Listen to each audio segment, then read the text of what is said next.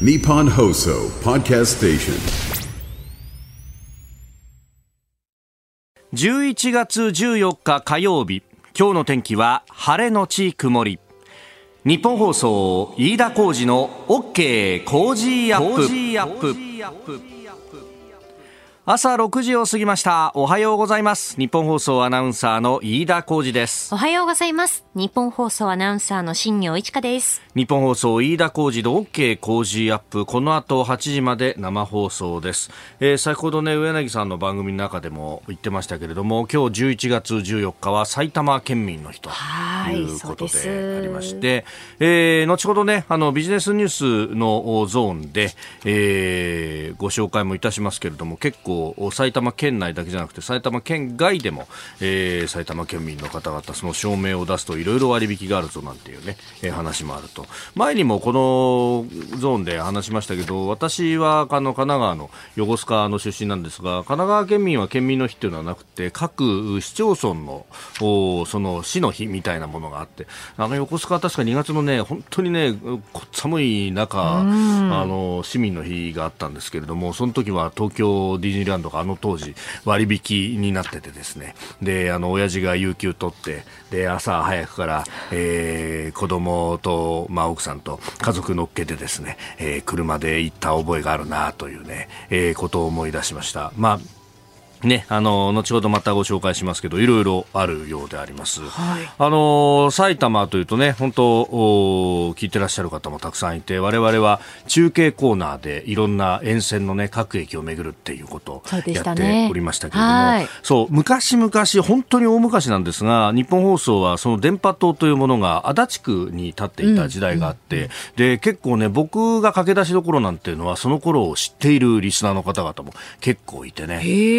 昔足立に電波塔あっただろうあの頃はよく入ったんだよみたいなね。だからさ、もうあの、今、あの当時は、あの、FM93 はなかったんで、はい。AM の電波が木更津から出ていて、まあ今もそうですけども、だから木更津からお前ら電波出してんだろ？うと、それをあの一生懸命こう調整して聞いてんだよ、なんてね、えー話を聞いて、いやーどうもありがとうございます。と。えーあのー今、東京スカイツリーラインというふうに言いますけど、あの当時僕がオレンジの格好をしてね、えー中継出た頃は伊勢崎線という、はい。えー名前で、お、濁らないんだ、伊勢崎なんだよ、というね。はいえー中継現場行くと結構ね、あの、昔から聞いてくださってる方が、えーいてですね、で、心強い思いををしながらやっていたんですが、あの、FM 波が出てね、えーこれがスカイツリーから出ているんですけれども、これでだいぶ埼玉も聞けるようになったよっていうね。そうですよね。私入社してからですよ、FM93。そうだよね。そうです、そうです。特番の時にさ、はいラジオをとお届けしますなんて言ってね。そうでした。やったことあったよ FM93 ねが入るラジオを持って、リスナーさんのこうご自宅に行ってそう中継するっていうのをやりましたね。飯田さんスタジオでしたもんね。八木さんと一緒に、そうでしたね、八木亜さんとスタジオでやってて、確かね、あの中継に出てくれてっていうね、はいえー埼玉県内巡っていたなと。ありましたね。あの、この番組的には、この間、あの、物流に関する特集をやりましたけど、その時に、えー、越谷にね、ある、SBS ロジスティックスさんの、おーラボ、まあ、研究所に行って、最新のお倉庫のね、えー使い方、ロボット使ってどうやるとか、そういうのを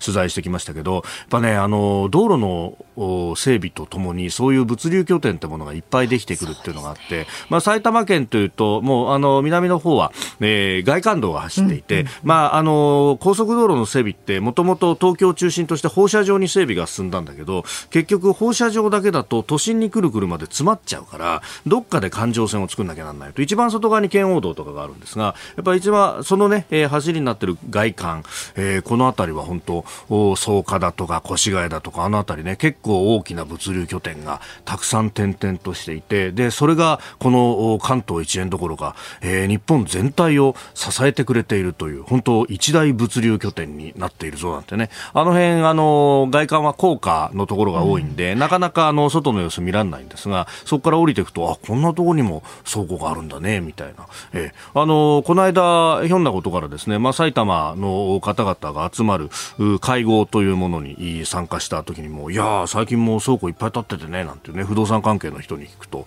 えーそんなことを聞いたりとか、もしていて、いや、僕もこの間、越谷行ったんですよ、なんて言うと、ああ、井戸さん来てましたね、なんて。言ってね、うん。あのーうちの倉庫じゃなかったけど言ってましたよね みたいなね、えー話をして盛り上がった覚えがあります。本当まあそういう意味ではベッドタウンとしてね働く人を支える部分もありそして、えー我々のこの身の回りの生活を支えてくれているというところでもありますが、えー今日は一日ゆっくり休んでいただくという埼玉県民の日でございます、はいさあこの後8時前生放送です。OK 工事アップ、えー今朝のね新聞を見ますとやっぱり年末年始の歌番組みたいなものがい。ろいろ出ておりますけれども、ね。やっぱり今日は埼玉県民の日ですから、はい。そういう意味で、えー年末年始の歌番組というと、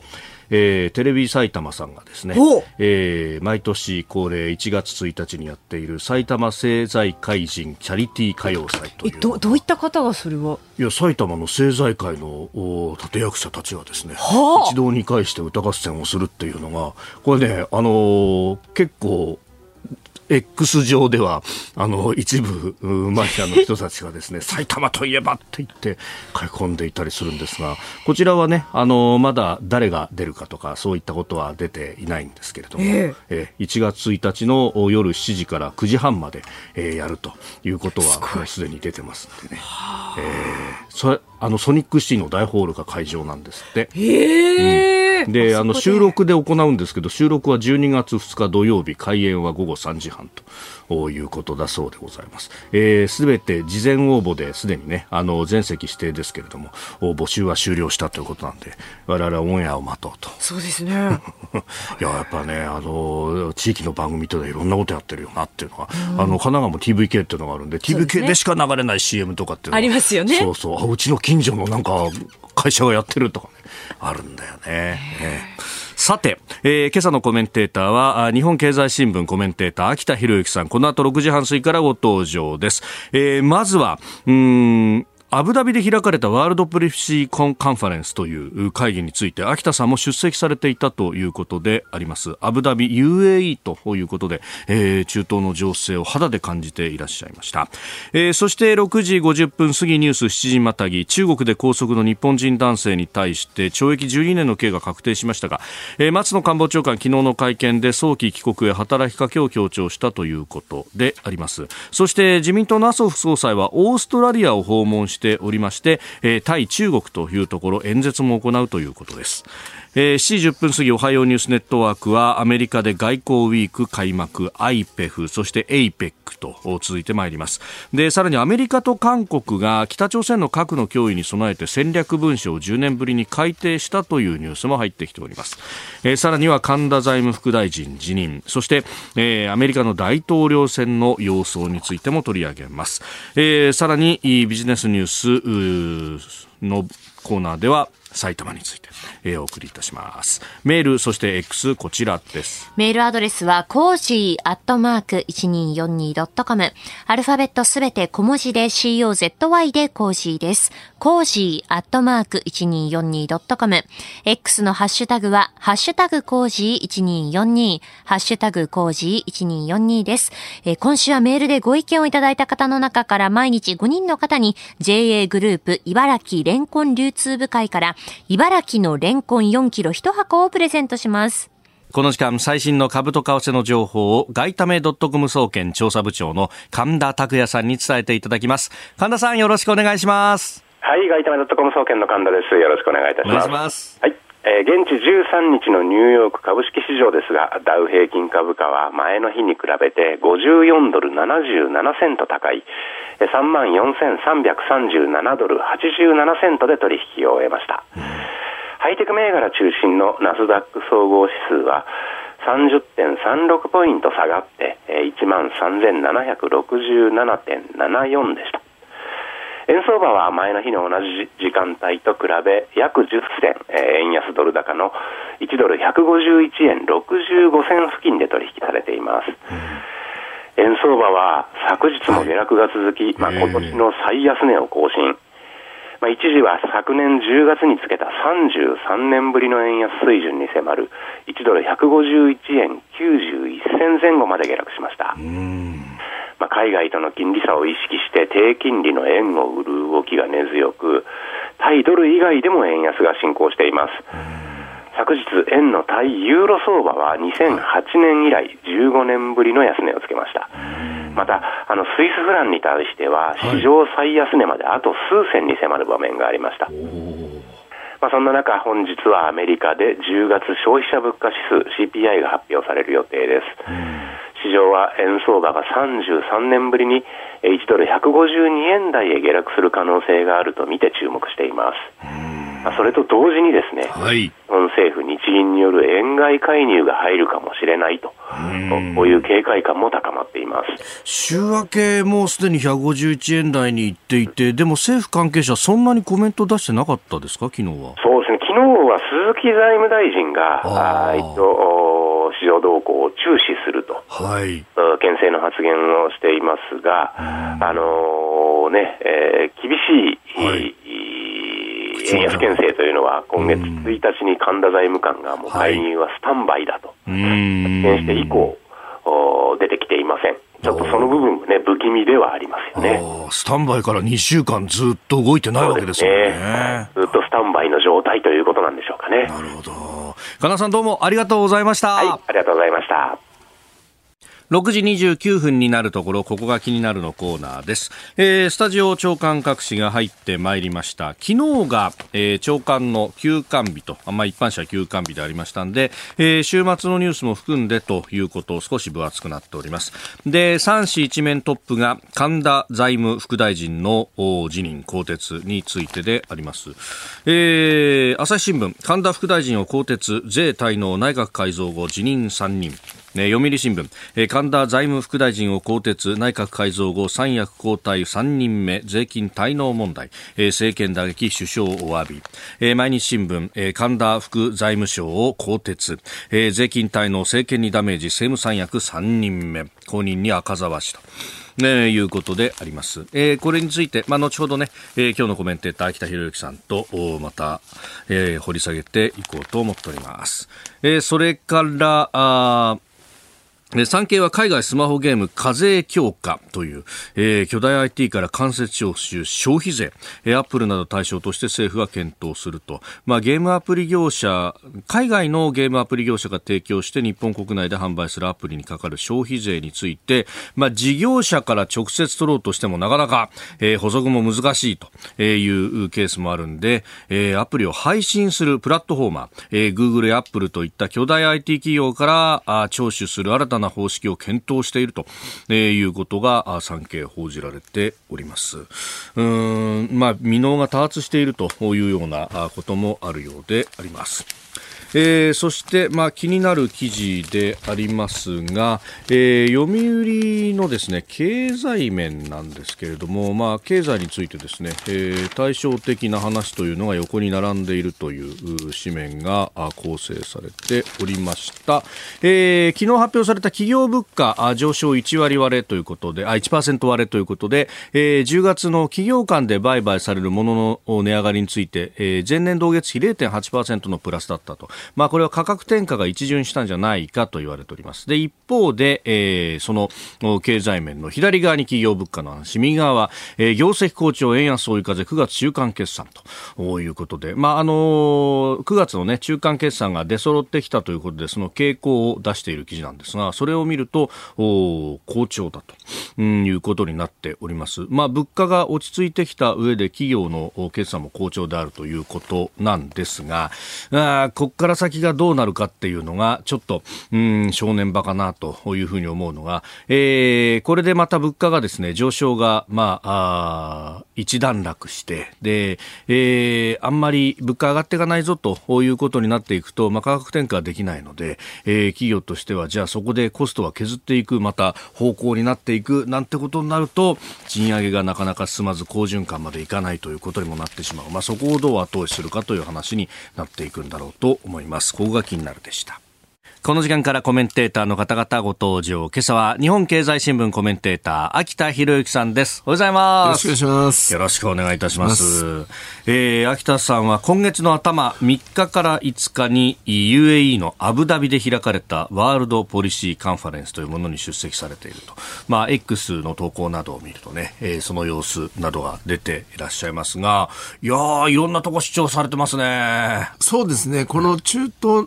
での,、あのアブダビの会議は、ええ。ー、主には、えー、中東、あとはフランスが主催する会議ですので、ヨーロッパ、あとアフリカから、えー、大勢政治家や指揮者が来まして、まあ、当然ですけど、今の中東情勢が、はい、えー、話題になりました。あ、うん、まあ、もうね、イスラエルとハマスの戦闘ってものがやってるさなかですもんね、そうですね。このタイミングは。で、発見は2つありましたね。はい、1つは、やはりその、えー、中東の上今の上空には、2つの、えー、方向性が全く逆の、はいベクトルというか、まあ、気流っていうんでしょうかね、それがこう渦巻いてて、一つは当然、あのもう憎悪とかですね、怒りの感情なわけですね、これはパレスチナ問題をめぐる、イスラエルが、えー、特に、えー、死傷者を大勢出してしまっているということについては、反発が結構聞かれました。ただもう一方で、その地政学の、えー、ベクトルというものも相変わらず、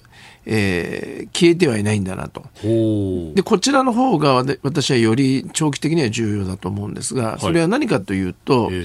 共通の脅威であるイランに対応するために、はい、今はあの感情の部分ではぶつかり合っているアラブ諸国とイスラエルが接近する。という動きなんですね。これは2020年の秋から、はい、えー、アブラハム合意という名前のもとに、えー、それまでもうずっと宿敵だったアラブ、まあ、特に、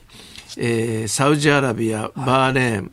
えー、モロッコ、えー、UAE このうちはサウジはまだなんですが、はい、3カ国の湾岸アラブ諸国がイスラエルと電撃的な国交正樹立を決めると。で、これはまあイランに対抗するための事実上アメリカが主導した反イラン連合なわけですが、はい、地政学のも計算から、えー、結びつくと。で、サウジも、ね、つい最近までは、はい、イスラエルとの国交正常化ということが言われてました。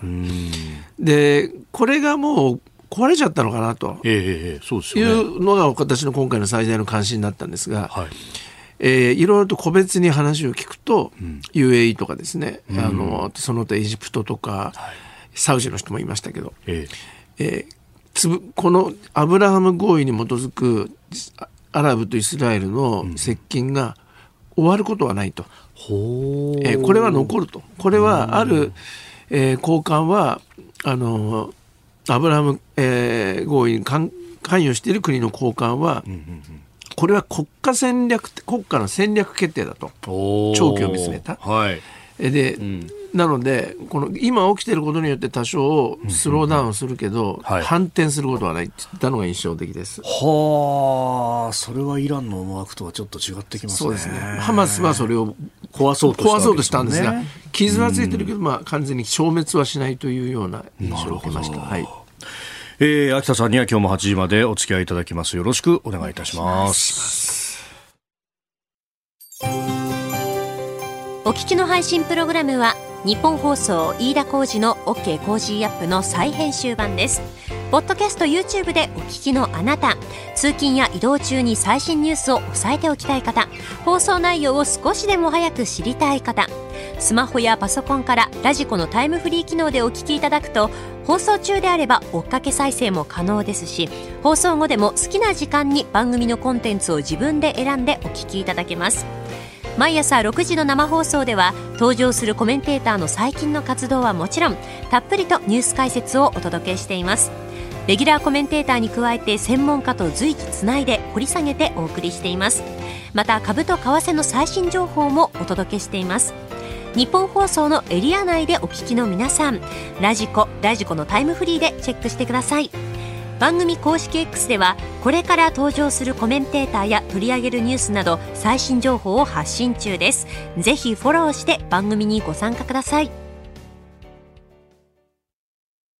日本と世界の今がわかる朝のニュース番組飯田浩二の OK 工事アップ、えー、今朝は日本経済新聞コメンテーターの秋田博之さんとお送りしております。引き続きよろしくお願いいたします、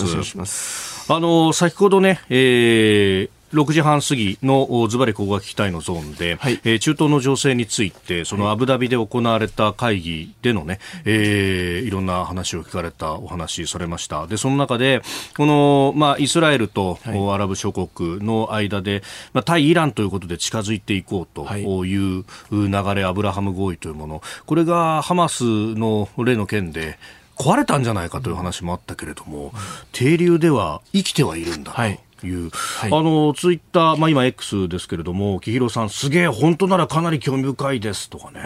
いただいてますが、いや、これね、なかなか現地行かないと分かんないですね。あそうですね。こんあの彼らは表立ってそうは言いませんので、私も今回、会議に行った一番の目的は、このアブラハム合意という地政学接近が終わるのかどうかっていうのを、本音を聞こうと思って行ったんですね。で会議でそんなことを大っぴらに公式に言う人はいませんけれども、はい、あの会場で個別に話を聞くと大体皆今は静かにしてるけれども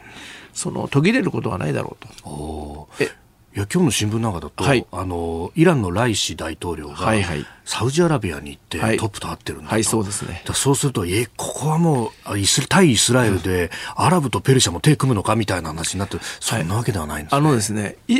非常に複雑なんですけれども、はい、え基本はあのイスイランはイスラム革命を輸出しようとしていると言われている、まあ、イスラム国家ですよね。えー、でアラブは王政なので、イスラム革命が起きてイランみたいになっちゃうってことを恐れてるわけですよね。ああ、イランはもちろんイスラム革命でパーレビ王政を追放したわけですから。はい、はい。で、彼らは他の国もイラン革命が起きて、その自分たちになるようなことを多分望んでいる。からだからハマスとかあの、えーと、レバノンのヒズボラなどのイスラムシーア派を支援しているわけですよね。はい、なのでそれは相入れないわけです。だけどなんで今イランとサウジなどが接近しているかというと、はい、それはあの融和ではなくて、ええ、まあ、米ソの冷戦中のデタントみたいなもんですよね。雪解け。緊張を緩和しないと、はい、お互いイランも国内が、えー、女性のスカーフの問題でデモが起きて、はい、大変ですし経済制裁もずっと長いし、はい、サウジはあのこれからトランプ大統領に変わったりするかもしれないアメリカの状況を見るとアメリカがどこまで本当に守ってくれるかわからないんで、まあ、それで仲良くこう仲良くじゃないですね。緊張を緩和しているだけでやっぱりその部分も全部引き剥がせばアブラハム合意がのあのパラダイムっていうんでしょうかね。こうアラブとイスラエルが、えー、接近してそして反イラン同盟を築いていくと。でイランはそれに対抗するために、えー、シリアそしてレバノンそしてまあ半ばイラクもシーア派が多いので、はいそのそれを組んでいくと。えで多分そのこの今の劇場っていうんですかねパレスチナ問題の激しい劇場と言っていい対立が、私は長く続くと思いますけれども、えー、私の思うのは10年とか20年先を振り返ると、はい、多分そのイラン連合といわゆるペルシア旧ペルシア帝国の連合とイスラエルの軍事力とハイテクを使って、うん、えー、対峙していくっていうそのアラブとイスラエルの連合という二極構造に地政学はなっていってそれが安定の鍵を握ると思うんですよね。なるほど、ええ、さああでは続いて、えー、東アジアの情勢こちらのニュースです。中国で拘束の日本人男性懲役12年の刑が確定。松野官房長官早期帰国へ働きかけを強調。中国で反スパイ法に違反したとして拘束された日本人男性について懲役12年の実刑判決が確定しました。松野官房長官昨日の会見で、えー、司法プロセスの透明性の確保などを働きかけていると説明した上で早期帰国に向け働きかけを続けると強調しました。まあ、これ指示またいで続いていこうと思いますけれども、まずはどう考えますか、はい。まずは、うん。あのこれは日本だけを狙い撃ちしているというよりは、もう米中のスパイ合戦、スパイ戦争が相当激しくなってきていると、でそうした中で7月に、えー中国がスパイ法を防止法を改正して、え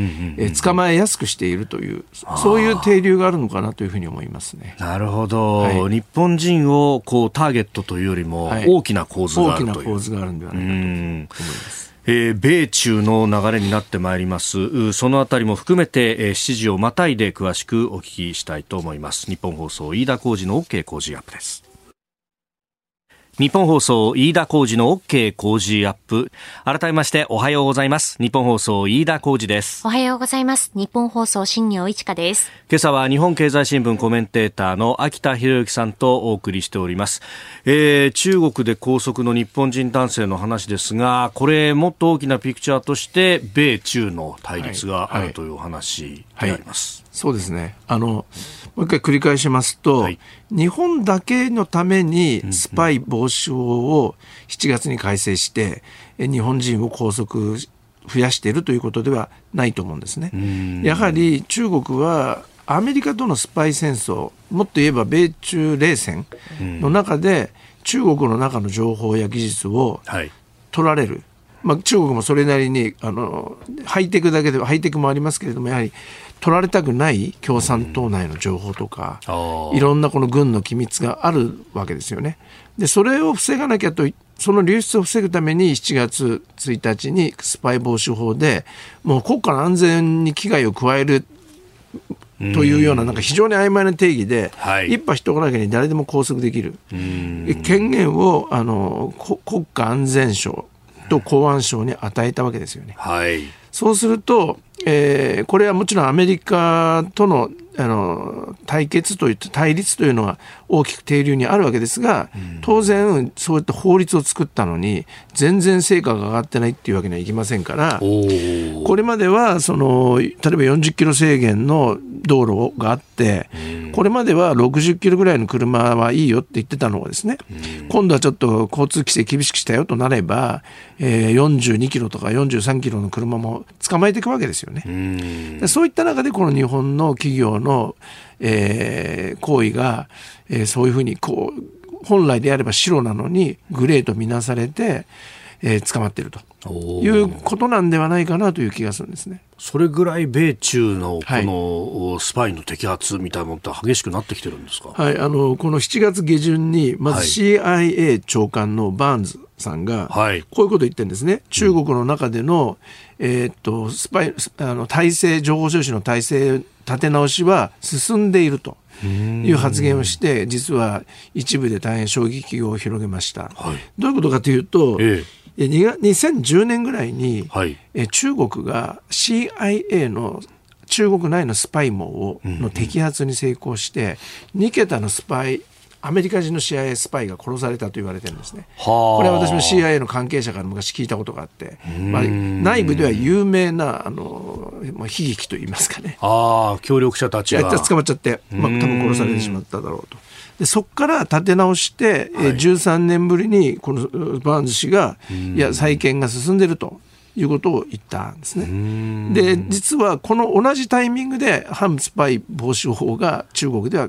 あ、そうか、はい。7月。はい。まあ、順番順番からいくと7月1日にスパイ防止法を中国が強化してそれに対して CIA の長官は俺たちのその情報もスパイ網は再び再建されたからねっていうことを言っているわけです。でそれに対して9月の、えー、と9月ですね、はい。えー今度は国家安全安全省すなわち中国は中国のスパイ機関はい。異例なその投稿を SNS に上げて、もしもそのバリに去年のバリに続いて、はい今年のシアトル、まあ、APEC で、はいアメリカがバイデン氏が習近平氏と会談をしたいなら、えー態度を改めなきゃいけないみたいな趣旨のはいことを投稿したんですよ。ありましたね。ありました。これ異例す。ですね。スパイ機関が CIA が CIA が中国にそんなことを言わないですよね。普通外交の話って外交部だろうと思ったらそっちじゃなくて、はい、そうですね。だからやっぱりこうお前らしっかり、えー対米対米の引き締めをやれって言われてて、はい。えーもう結構勢いに乗って喋ってるわけですね。で一方でその FBI は着々と中国のスパイと見ている案件 FBI 連邦捜査局。はいはい、2000件の、あ中国案件が捜査上に上がってるっていうふうに言われてますんで。FBI っていうのは国内のはい。取り締まりをやる機そうですね。関ですよね。CIA は海外に出てって情報を集める、で FBI は、まあ、こ日本で言えば警察、警視庁みたいなもので、はい。それが2000件ぐらいの案件が中国案件であると言われているんですね。はい、ということで、この全体を俯瞰してみると、もう中国は、あのアメリカでも摘発されているし、アメリカの CIA のネットワークが復活しつつあるという中で、これからもどれがグレーでどれが黒かっていうのは分からなければ、グレーも捕まえていくっていうふうになるかもしれない。ああでしかもそのターゲットは、はい。そのね、米中の対立だったらアメリカの人かと思いきやそうじゃなくて、はい。はいこうやって日本人も、はい、日本とかカナダとかオーストラリアとか同盟国ですもんね。確かに、えー中国から見れば、日本に渡った中国の軍事機密情報は必ずしアメリカとシェアされるというふうに判断してると思うんで、ただ今回がそういう、今回日本人の方々で捕まっている人たちが、こういうそのいわばもう、大きなこの米中の枠組みの中の犠牲なのか、あー。それともそういう規制が強化されて、さっきの40 42とか43キロぐらいで走ってれば大丈夫だったところが、急にこの取り締まりが厳しくなって、まあ、中国国内の法の運用が変わったといみたいうなことですねところが。。例えば私も中国に駐在してたから分かりますが、ええあの今度、産業政策がこういうふうに変わるよとはいいうような話は当然取材するじゃないですか、私も。ええでまだ発表前にそのシンクタンクなんかはこういろんな見通しを教えてくれたりしますよね。はい。例えばそんなのもこう企業は当然企業情報収集としてやってると思うんですよね。今度出てくるであろう通商政策の中身とか。はい。でこれを中国の当局者の友達に聞いただけではこれまでは OK、その白だったはずなのに、うん。まあ、正当な企業活動の一環だろうと、ねこれは。これが対米戦略の重要な要素だみたいに見なされると、はい。えーググレーになっちゃってるとかですね。ああ、で本人は国家の機密を知っただろうと。というふうに言われちゃう発表前にと。はい、という、だからこう非常に日本の側から見ると、社員の方から見ると、これまでの通常活動が、えー気がついたらグレーの領域になってるみたいなですね。はあ、それもやっぱり情報を取った相手によるとかそういうことですかね。わそうですね。もうこれ本当に分かんないですね。まあ、結局向こうの運用がいかようにもできるっていうことですもんね。。で、向こうの運用する側は、多分後ろから、アメリカもこんな2000件もの調査を中国に対してやってんだから、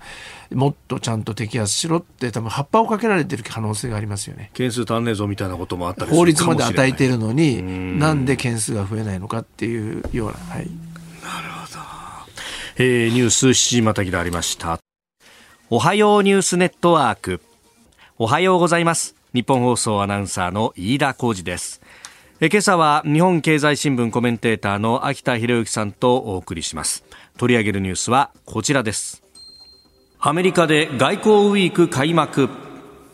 日本やアメリカなど21の国や地域が参加する APEC アジア太平洋経済協力会議の財務省会合が12日サンフランシスコで始まりました。また13日から2日間の日程で日米韓など14カ国は新たな経済圏構想 IPEF インド太平洋経済枠組みの閣僚会合をスタートさせています。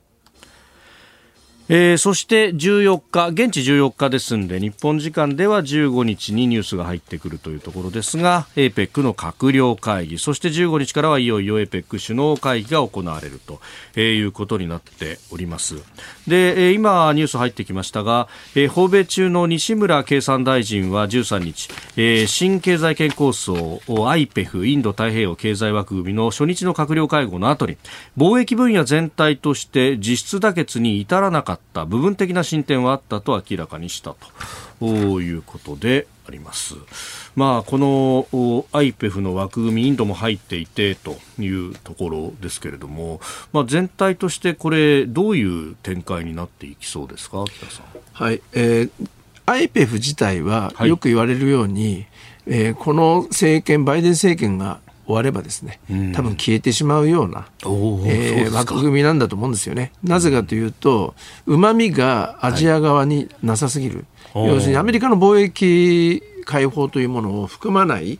えーアメリカの市場を開けるわけじゃないけどルール作りをもうちょっと明確にして貿易とか、えーデジタルとか協力しやすいようにしましょうっていうことですから、はい。まあ、ルールだけ厳しく明確にされるアジアの側から見ると、ええ。その分じゃあアメリカにもっと売れるのかってな言うと言うとそうじゃないということで、まあでもないよりはあのこれしかもう通商政策アメリカありませんから、何もないよりはあの TPP から抜けちゃったトランプみたいなのよりはですね、はい。えーいいかなっていう話だと思いますね。ああ。やっぱ政治的に TPP への復帰はアメリカはもう絶望的になってますか？あの私9月に、はいえーと南部アトランタうんからジョージア州に取材で行ったんですけれども、はい。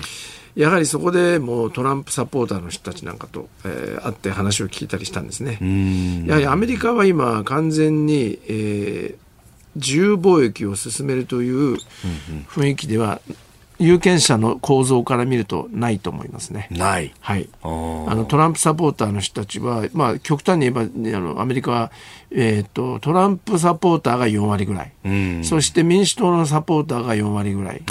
まあ、4割強それぞれ、で1割ぐらいの人がどっちに行こうかっていうふうに迷ってるっていうほとんどもう二極化されてるわけですよね。うん。でトランプサポーターの人たちは自由貿易は非常にアメリカファーストでや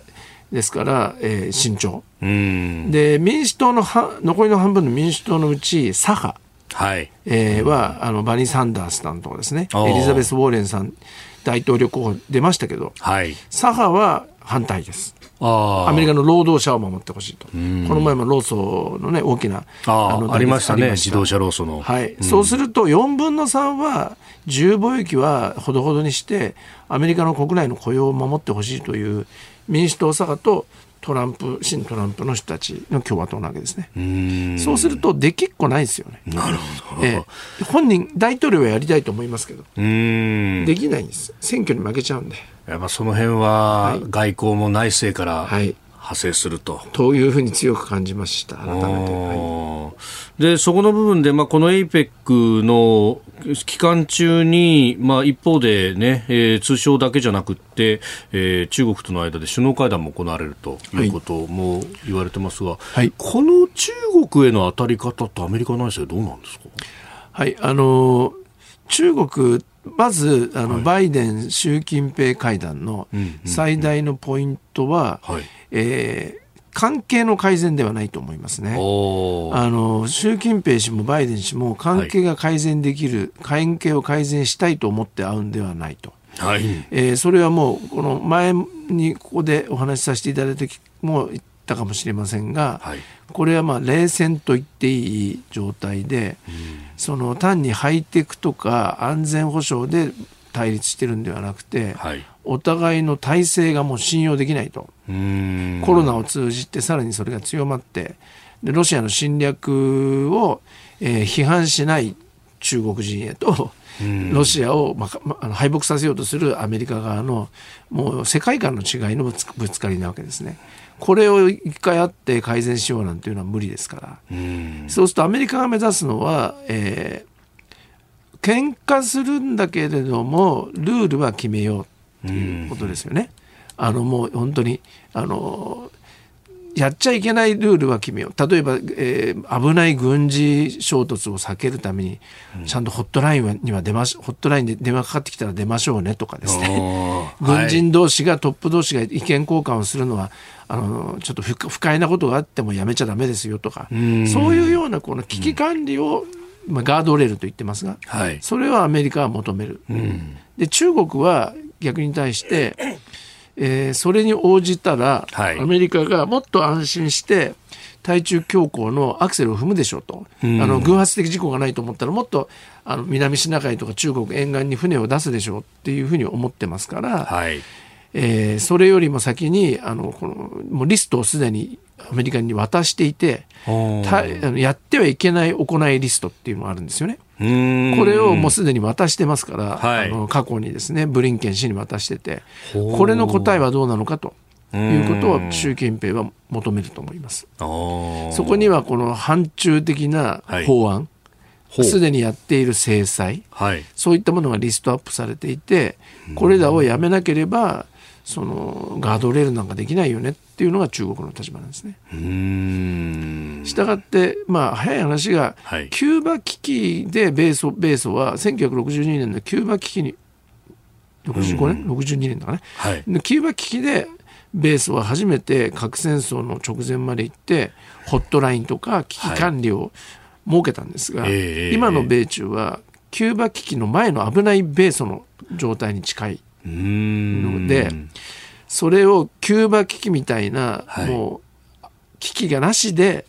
えー安全な冷戦。に行けるかどうかという試金石だと思います。はあ。でもそこまでにはまだハードルは結構ありますか？まあ、結論から言うといかないでしょうね。いかないですか、はいまあ一回の会談じゃそこまでいかない。ええやっぱり米ソだって本当にこのままいったら核戦争になるというところで初めて懲りて、えええー対話とかをの定例枠組みを作ってきましたからあ中国はまだそのそこまでのアメリカはそういうキューバ危機を経験してるから、ええあの中国にもそう言ってるわけですけど中国はそういった経験もないので。自分たちが上り、えーアメリカが下り坂で自分たちが上昇機運だとまだ思ってますからはい。そこに譲る必要ないっていう感じだと思いますね。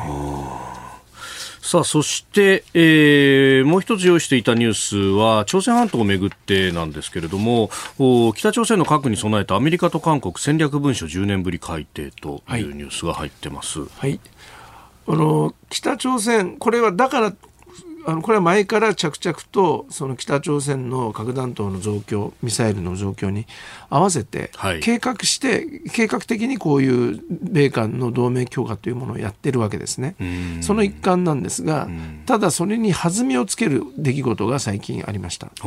それはやっぱロシアにはい。中国が弾道をじゃんじゃん提供してますよね。あー。でそれは弾薬弾薬北朝鮮が？北朝鮮がですね。プーチンあの、はい。プーチンがわざわざ極東で、ええ。金正恩氏に会ってですね。はい。で問題はその見返りに何をロシアが提供しているかということなんですよね。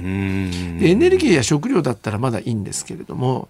えーミサイル技術とか、はい。あの核、さらにはそのアメリカの専門家なんかには、あの SLBM、潜水艦発射型のミサイル技術とか、そういうものを提供してるかもしれない。そうすると、10年ぐらいかけて北朝鮮がここまで行くか行くねと思ってたものが、一気に2、3年で極端に言えば、こう核核の能力が高まっちゃうっていう、このロシアの北朝鮮支援というものが、ここに来て、えー新たなファクターとして脅威を増しているということがあると思うんです。この間極東でプーチン、金正恩会見がありましたけども、なんか宇宙センターみたいなところであったりとかしてますよね。はいあれ、宇宙ロケットイコールミサイル。そうですね。弾道ミサイルですよね。えーだからああいうのも見せたりして、えーやっぱりこうもうロシアも弾薬が足りなくてカツカツな中で北朝鮮に頼っているっていうわけですから、うん北朝鮮もよほどの虎の子をはい。の軍事技術をロシアから得ようとしてると思いますし。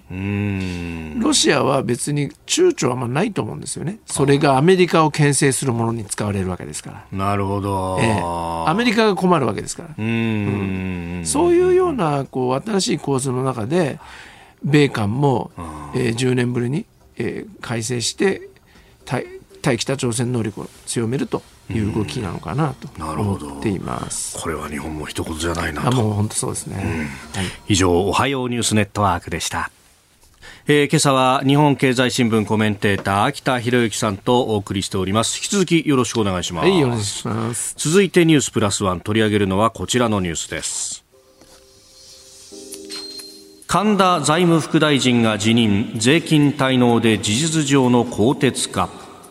税金滞納が報じられていた自民党の神田財務副大臣は昨日、辞表を提出し持ち回り閣議で受理されました。事実上の更迭とみられます。えー10月下旬以降第2次岸田再改造内閣の政務三役が辞任するのは3人目です。では昨日総理大臣官邸で記者団に対し任命責任について答える岸田総理大臣の音声をお聞きいただきます。政治というのは結果責任であります財務副大臣が着任してから間を置かずして辞任に至ったということについて国民の皆様方にお詫びを申し上げなければならないと思っています。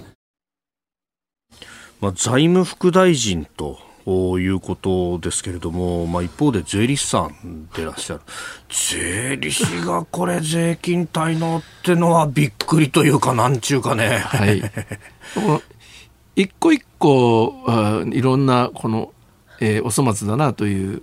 問題があると思うんですけれども、はい、一歩引いてみますと、はい、この副大臣政務官人事を決めたときに、はい、女性が一人もいない？ということが話題になりましたね。はい。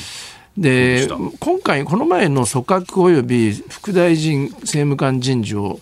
で決め方がですね、はい、私が思うのは、ええ。ー、この派閥に結構、えー、配慮した形で決めていったと思うんですよね。こういう世間にアピールするという意味では、まあ、例えば外務大臣に上川さんという女性の外務大臣持ってくるとかですね、林さんから書いて。という多少ありましたけど、基本的には派閥に配慮して、はい、来年の総裁選前に、いわゆるこの謀反を起こすような派閥がないようにですね、はい、配慮するところから決めていったと思うんですね。で、そうした中で、この政務副大臣、副大臣政務官をピックアップ派閥が上げてきた希望リストからピックアップする際に、はい、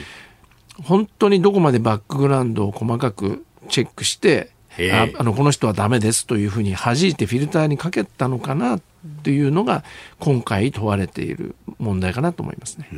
だとするとこれだけじゃなくてそういうふうにしてちょっと緩いフィルターの中で、はい、組んでしまっているこの今の夫人というものが、これだけでは終わらないのかもしくは、えー、発覚しないにしても、はい、そういう体制としてどうなのかなっていうことを感じさせる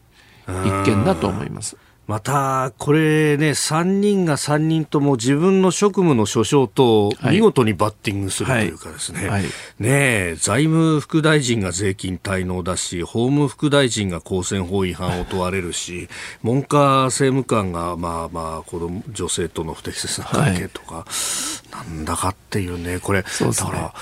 いや、そこにつけるのはマジでまずいっすよ、みたいなことを、誰か言わ逆にぜひこの人は能力があって実績があって、実力もありそうだからこの人にやってほしいという基準からその各派閥から厳しく厳選して人選していれば、ここまでの連発っていうのはなかったのかもしれないと。今起きてることは結果であって原因ではないって言いますかね、はい、問題問題の。というふうに思いますね。このあの派閥順送り人事みたいなのって、はい、それこそ20年、30年前はもうね、当たり前のようにやってたみたいな。ところなんですけど、はい、その当時でもやっぱり身体検査はちゃんとやってたんですか？あの身体検査は当然やってますし、今回もやってたと思うんですよね。ただ、いわゆるこのさっきの中国のスパイ摘発の話ではありませんけれども、はい、え黒とか白じゃなくて、まあ、グレーな世界っていうのもあると思うんですよ。でそれが出てこない場合も。はい、でやっぱり結局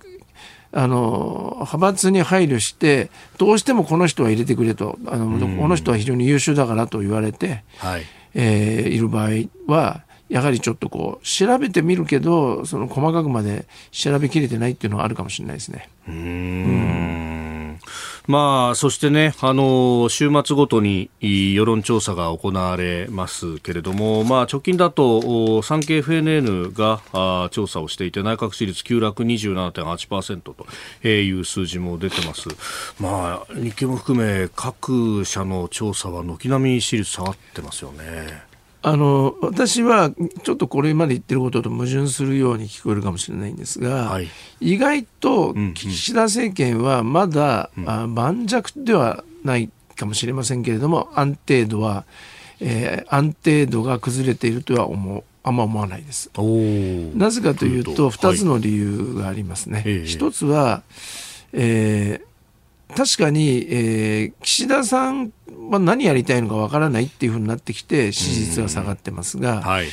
大事なことは自民党の政党支持率と野党の政党支持率が同じぐらいガクンと、えー自民党が下がって、野党と並んでるところまで行ってるかっていうと、はい。まだ自民党の政党支持率の方が、野党のあの最大野党の立憲とかですね、はい。あと日本維新とかですね、そういうのに比べたら、えー全然高い。うん。あとはその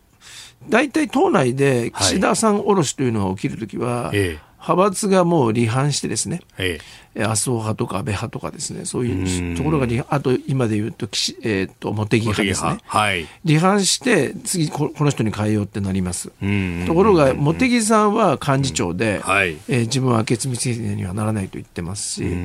河野さんは、えー今大臣です、ね。大臣ですよね、デジタル大臣。まあ、そういう意味で、そうすぐにはそういう謀反が起きづらい体制というふうに思いますね。なるほど。お送りしております OK 工事アップ。お相手、私、日本放送アナウンサー、飯田浩二と、新業一華がお送りしています。えー今朝は日本経済新聞コメンテーター、秋田博之さんとお送りしております。引き続きよろしくお願いします。よろしくお願いします。続いてこの時間は、ここだけニュース、スクープアップアメリカ共和党のスコット上院議員が大統領選挙候補者指名争いから撤退。アメリカ共和党のティム・スコット上院議員は12日、FOX ニュースのインタビューで、来年2024年の大統領選挙の候補者指名争いから撤退すると表明しました。トランプ前大統領がトップを走る共和党候補者レースで、スコット氏の支持率は低迷していました。共和党の有力候補では、ペンス前副大統領に続く2人目の離脱者です。えー大統領選挙あと1年を切ったというところであります。秋田さんあのアメリカにも行かれてねさまざま取材もされてると思いますけれども情勢どうなんですか？あの、この、えーっと、く10月か。10月の、えーっと、ん中旬ですかね。ええ中旬にアトランタのジョージア州。に行って、南部南部ですね、うん。はい。でアトランタとあとアテネっていうアテンズアテンズっていう名前のええ都市に行きまして、ええ取材してみました。最大の目的はやっぱりトランプなぜトランプさんを人々は支持するんだろうかということと、まあ、大統領選の見通し、はい。特にまあ南部は、ええ。えー保守層が多い大票田ですので、うん。えー取材したんですね、でその結論から言いますと、はい。やっぱりトランプさんが大統領になる可能性を決して過小評価してはやっぱりいけないんだなと、えーいうのが、えー一つのあの結論ですね。やはりこうトランプサポーターの人たちは、はい。えーもう積極的に支持しているというレベルではなくて、まあ、現状に怒って頭いるに血が上っていると思うんですね。すね。はい。うんでそれはあの別にあの民主党に起こってるというよりは、はい。この今のアメリカの現状で、ええ。自分たちがこんなに一生懸命働いてるのに、うんうん。給料は、まあ、上がってはいるけどもっとお金持ちになっちゃう人がいる。で自分がこんなに苦労して、えーグリーンカードを取った多くの移民の人たちが、はい。なぜか不法移民が大勢許されている。ということについて特に白人の人たちがカンカンに怒り狂っていてん。これはもう仕組みを変えなきゃいけないんだとうん。思って投票によって変えようとしてきたけどはい。全然変わらないと。ということはもうなんかこう仕組みをシェイクしてくれる人が必要だと。あー仕組みをそのものをシェイク。ワシントンンが仕切っているこの仕組みですね。その仕組みの対象は連邦政府とはい。いろんなその国家機構、ん。これをシェイクしないと 変わんないんじゃないかっていう。シェイクっつうのはもうじゃあ解体的出直しみたいな感じですか、まあ、ぶっ壊すというところまでいかないんですが、ええ。揺さぶって、こう、もうちょっと、え揺さぶってですね、えええー新しいものにえー変えていかなきゃいけないぐらいの感じがあると思うんですよ。はそれプラストランプのサポーターでこれは多分同じ気持ちははい。民主党の左派の人間にもあって例えばエリザベス・ウォーレンさんなんかは大統領選で GAFA の解体 Google、はい。アップル、えー、とガーフェイスブック、マイクロソフトとかですね、ええええ。あれを解体しなきゃいけないみたいなこと確か言ってましたよね。なるほど。だからこう前左派の人たちも貧富の格差に起こってますんで、うん。そうするとやっぱりこのさっきの話にありますように共和党の、えーかなりの部分はい。78割、ええ。ーそして民主党の半分ぐらい。えうん三角形の部分そうですね左派系およびトランプサポーター合わせるとはあ有権者の4分の3近くになると思うんですよ。まあ、ざっくり言うとですね。はい。半分以上になるわけですね。そうするとやっぱりこうただ民主党左派はトランプさん側に行きませんから、うん。だからトランプさんは意外と強いんじゃないかというのがえ私はもうあの好き嫌いは別にしええて観察としては結論ですね。はあやっぱり不満のお大部分の受け皿になりうる。はいで、バイデン氏は一方でこの4年間でその不満の解消等々はできなかったと。そこがですね、あのもう一つ面白いのは、はい記事でも触れたんですが、ええ今回、ええエモリー大学というアトラ,、あのアトランタのにある名門大学のアブラモビッツ、アラン・アブラモビッツ教授に会ったんですね。うん。彼はあの世界的に有名なはい。大統領選予測モデルというものを考案して、88年からだったと思いますが、おー。2012年まで全ての大統領選のはい。総得票数を当ててきました。88年っていうと、はい。おブッシュシニア、パパブッシュが当選した。はい。でなるほど。2016年ははい。外してしまいました、トランプが勝った、あれはですうね、ん。えーしかし彼はトランプが総得票率で勝つと言って予測したんですね。うん。ところが、トランプは勝ったんだけど、ヒラリーさんが総得票率では勝っちゃった。ああ、確かにそうだでしね。トランプが勝つという部分では彼はあの当ててた。当たってた。ええ。ん。でモデルを修正して2022年ははい。バイデンが勝つというのをもう的中させてました。ほう。でその彼に会いに行ったんですが、はい。彼が何と言ったかというと、ええもはやモデルは成り立たなくなったかもしれない。はい、なんでかっていうと今あの大統領選世論調査ではい。経済状態が最良くないというふうに共和党の支持者は世論調査で答えている。うんところが今は客観的に見ると失業率も低いし、はいそんなに悪くないと。ああ、ええこのまあ、物価の上昇はちょっと高いかもしれないけれども。ですね、そうするとこれまでは経済指標と支持率という数値データをもとにモデルを考案して的中させてきたんだけどはい。相手が憎ければもう経済データまでこう憎くなるっていうかですね。あまともな客観的な経済データを受け入れない。うん。傾向が顕著になってるって言ってました。あの共和党と民主党で経済の情勢聞いても全然違う結果が出ちゃうなるほど。そうなるとこれは要するにもう党派バイアスと言ってましたけれどもモデルが成り立たないぐらいの私から見ると政治内戦状態。あ、なるほど。昔、ビル・クリントンが問題は経済なんだ、お若者って言った時っていうのは、経済し、こう、見通しみたいなものに関しては、共通概念があった。だから経済なんだって言って受けたけど、はい。今そうじゃなくなってる。っていうふうに言ってましたね。そうするとやっぱり分析が難しいって言ってましたでこれ何を意味するかっていうとやっぱり怒りですよね。怒り。怒り。怒りのが、その情熱がどこに向かっていくのかによって、はいはい。結果が完全に完全にですね。はあ。左派も左左派は左派で起こってるわけですね、この人種差別とか、まあ、もっと細かに言います警官の態度とかですね、はい。あのあとは貧富の格差、ええ。起こってるわけですよ、うん。で一方でトランプの人たちは主には白人中流の人たちで、やっぱり貧富の格差に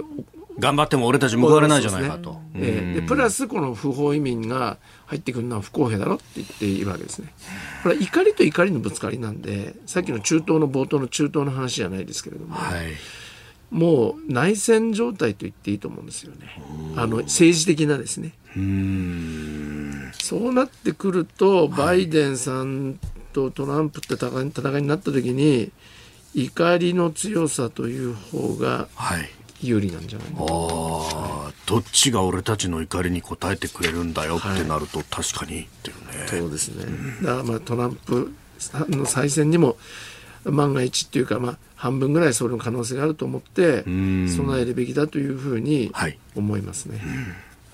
えーこのコーナーは含めてラジコタイムフリーポッドキャスト YouTube でも配信していきます。番組ホームページご覧ください